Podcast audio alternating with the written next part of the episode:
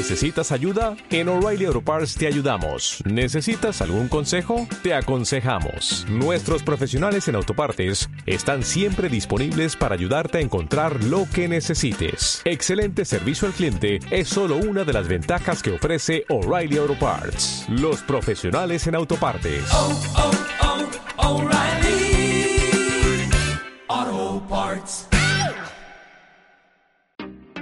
Bienvenidos a Community Manager, tu podcast. El programa de Marianela Sandovares, donde aprenderás no solo de gestión de redes, sino también de todas las habilidades que necesitan los emprendedores. Sí, comenzamos con este episodio en el que habrás visto el título, que es un, un, tema chulo, porque se trata de cuáles son las tres claves que te voy a dar para que puedas comunicar bien. Ahora mirás, Marianela, impostora, ¿por qué estás hablando de esto si no sabes nada? Bueno, yo sé desde mi experiencia lo que a mí me sirve y además, si podemos aportar un poquito de autoridad con esto, recuerda que yo soy fonoaudióloga, soy logopeda y también hice un máster en neurología aplicada a la logopedia, con lo cual la parte de comunicación la tengo. Estas carreras universitarias están más relacionadas con lo que vendría a ser la patología, aunque yo siempre me he especializado e interesado en la parte que no es patológica, es decir, que no tiene enfermedad, sino que eh, en la parte que a mí siempre me ha gustado más, que es la comunicación. E incluso antes de, cuando tenía 17, 18 años, que tenía que decidir que iba a estudiar, estaba entre periodismo y logopedia, fonoaudiología. ¿Por qué? Porque a mí lo que me gustaba mucho era la comunicación. Entonces, pues eh, no sabía como muy bien qué hacer y bueno, al final me decanté por la parte de cómo ayudar a las personas a que puedan comunicarse mejor. Y entonces estudié logopedia, fonoaudiología, que esta carrera se llama fonoaudiología en Argentina. Y luego aquí en España, bueno, pues eh, soy logopeda. Y además hice, como te digo, este máster, pero que era más enfocado a la parte neurológica. Más allá de eso, también ponerte un poquito en contexto, mi eh, profesión como community manager y también la decisión de trabajar mi marca personal en vídeo, en las redes sociales, en mi canal de YouTube, en este podcast, pues me ha ayudado mucho a mejorar y a intentar transmitir cada día un poquito más. Y estos tres consejos que te traigo son desde la experiencia que yo tengo como marca personal. Porque al final, cuando nosotros emprendemos y nosotros estamos pues con un negocio digital como es en este caso, que seguramente será el tuyo, déjame en los comentarios si eres emprendedor, si eres community manager o por qué me sigues, cuáles son tus intereses. Lo que tenemos que hacer es aprender a comunicar, porque comunicando es como vamos a vender. Así que el primer consejo es entrenar básicamente, ¿sí? Es lo que te va a hacer que cada día vayas mejorando más. Y la mejor forma para mí de comunicar es a través del el video. ¿Por qué? Porque a través de esto, a lo mejor me estás escuchando el audio en el podcast o a lo mejor estás viéndome aquí en el canal de YouTube porque esto sale en los dos, en los dos formatos. Verás en la parte de YouTube que eh, en vídeo para mí es mucho más fácil. ¿Por qué? Porque me da la sensación que puedes llegar a ti a través de toda la parte visual de los gestos, de mis expresiones y de, de, de tú ver a la otra persona y tener este contacto visual, aunque sea a través de una pantalla. Con lo cual, lo más fácil para decirte es que eh, para, es como si dices, es que mmm, yo quiero salir, empezar a correr, ¿no? A salir a correr, a hacer running. Pues, ¿cómo puedo mejorar? Si yo le pregunto a alguien que es runner, le pregunto, oye, que yo quiero empezar a correr como tú, ¿cómo puedo mejorar? ¿Cómo puedo correr más, mejor, tal? ¿Qué me va a decir? Pues saliendo, ¿no? Empezando, básicamente. Así que el primer consejo que te doy aquí y ahora es, tienes que empezar. Ojo que no todo el mundo está preparado para salir en vídeo y no quiere decir, y esto también es un error porque a veces me dicen, Marianela, es que yo quiero ser community manager pero no me atrevo a salir en vídeo. No necesitas ser community manager, eh, no necesitas salir en vídeo para ser community manager, ¿sí?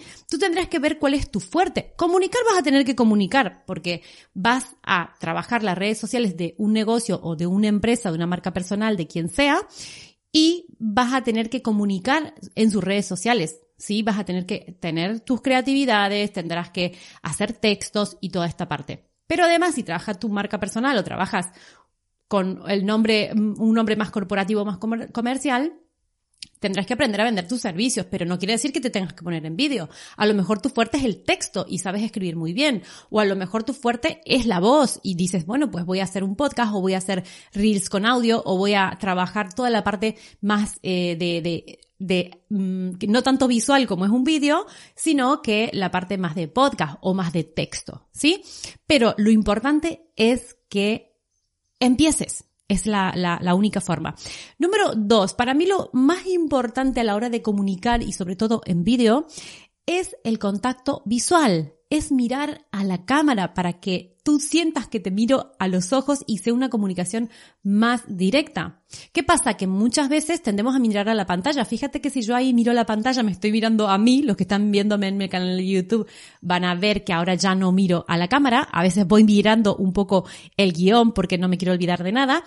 Y para mí también lo más importante es que para poder comunicar en vídeo, comunicar bien, además del contacto visual, es pensar en una persona, no en muchas, en una persona que está del otro lado y que yo sé que escucha y ve mis videos y mis podcasts y todo, ¿sí? A veces pienso, tengo varios valles de este perfil de cliente ideal o de seguidor, en mi caso suscriptor del canal de YouTube, y pienso en esa persona. Suelo pensar, por ejemplo, en Analía, suelo pensar en Santi, en personas que son reales, que me dejan comentarios, que los conozco. Entonces, para mí es mucho más fácil estar hablando como con uno de ellos y de esa manera pues me sale mucho más fácil transmitir naturalmente, no meter tecnicismos.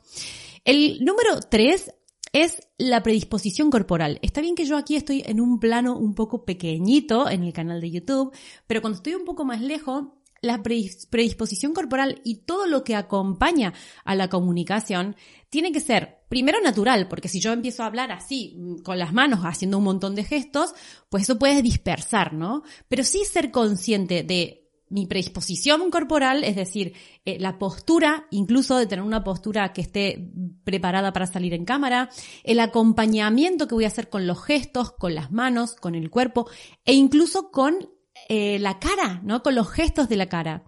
Y por supuesto, la entonación, cuando yo quiero hacer, eh, pues, énfasis en algo, o las pausas son súper importantes para poder transmitir e incluso hablar así, con estas pausas, ¿sí? O cuando vas a decir algo muy importante que incluso haces como un cambio de entonación importante que se note un montón. Al final se trata de nosotros eh, tomar conciencia de qué es lo que queremos mejorar, que yo, mi toma de conciencia siempre es, Marianela, no digas tantas muletillas, no empieces con el eh, a, mm, con todas estas muletillas, porque me salen, ¿sí? Y cuando hago tutoriales y cuando grabo clases, lo más que me sale rápido son los vale, vale, ¿sí? Esto que hay unos vídeos en YouTube horribles que, que me sale así que nunca lo edite, ¿no? Por suerte podemos editarlos. Estos vídeos podcast no están prácticamente editados, no voy quitando muchas respiraciones y muchas cosas, pero eh, sí que yo intento también grabarlos lo más del tirón posible, pero también intentando no meter muletillas ni, eh, bueno, pues como también, si esto fuera únicamente en audio, da igual porque tú ya no estás tan pendiente de la posición corporal, de los gestos que también transmiten, de las manos y de todo el acompañamiento. Pero piensa también que este tema de la comunicación es como cuando aprendes a nadar o cuando aprendes a ir en coche. ¿Qué pasa? Que tienes que estar pendiente de muchas cosas. Cuando aprendes a nadar tienes que estar pendiente de que los brazos entren bien, que las manos hagan todos los movimientos, que los pies también des la patada correcta, que saques la cabeza para respirar. Por ejemplo, estoy pensando en crawl ahora mismo. Y todo eso, es decir, tengo que estar pendiente de cuatro cosas a la vez que parece un montón, igual que cuando vas a aprender, tienes que estar pendiente de, a, conducir Tienes que estar pendiente de los espejos, de la, marcha, de cómo vas a poner, de los pedales, de mm, el campo visual, que esté todo correcto. Parecen muchas cosas, pero realmente cuando tú automatizas eso, sale solo. En esto también, al principio tendrás que estar pendiente de la posición corporal, de cómo acompañas con los brazos, los gestos, el, la, la, la entonación incluso, pero a medida que tú vas avanzando y vas incorporando esto poco a poco, es muy natural y no vas a tener ningún problema. Lo que pasa que lo más importante, lo que te dije el número uno, todo es empezar. Ahí está la clave, en entrenar. Yo llevo años ya en el canal de YouTube, exponiéndome eh, delante de una cámara y entonces eso hace que pues no me ponga nerviosa. También es muy importante porque cuando te hacen una entrevista que tienes nervios, ¿no? Porque a ver qué te van a preguntar, o incluso a veces te pasan las preguntas, pero te genera ese nerviosismo a medida que van pasando varias entrevistas y que tú también pues te vas sintiendo más seguro, vas a transmitir con más tranquilidad. Pero para eso necesitas entrenar y empezar.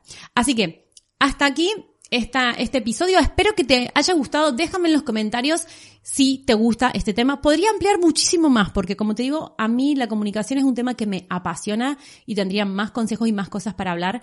Eh, más técnicamente también, mm, siempre desde la experiencia, pero también desde este interés que siempre me ha surgido al tener una profesión que está relacionada con esto, ¿no? Bueno, hasta aquí este podcast. Te voy a dar algunos deberes. Uno, que te vengas al canal de YouTube si estás escuchando audio y me le des a suscribir a este canal. Que vayas a marianasandovares.com, que ya sabes que por menos de 30 euros tienes acceso a más de 200 clases y que te suscribas al aula virtual para formarte conmigo sin tecnicismo, con platillas descargables, con grupos, con sesiones en vivo y todo eso. Así que hasta aquí este episodio. Muchas gracias por estar y nos vamos viendo. Chao, chao.